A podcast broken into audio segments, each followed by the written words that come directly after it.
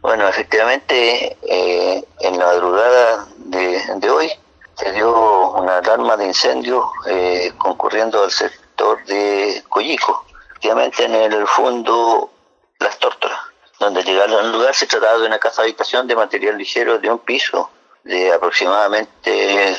200 metros cuadrados que se encontraba sin moradores. La casa era del, como decía, del del señor Parro Fundo Las Tórtolas, donde lo ocupaba como casa de veraneo. Al lugar concurrieron unidades del Cuerpo Bombero de Crucero, eh, de la primera y segunda compañía, más el apoyo del Cuerpo Bombero de Ribueno, que vino con su móvil B5 y el Z3. Los daños fueron totales y las causas, bueno, están siendo investigadas ya que se presume la, la intervención de tercera persona, y como le repito, la casa se encontraba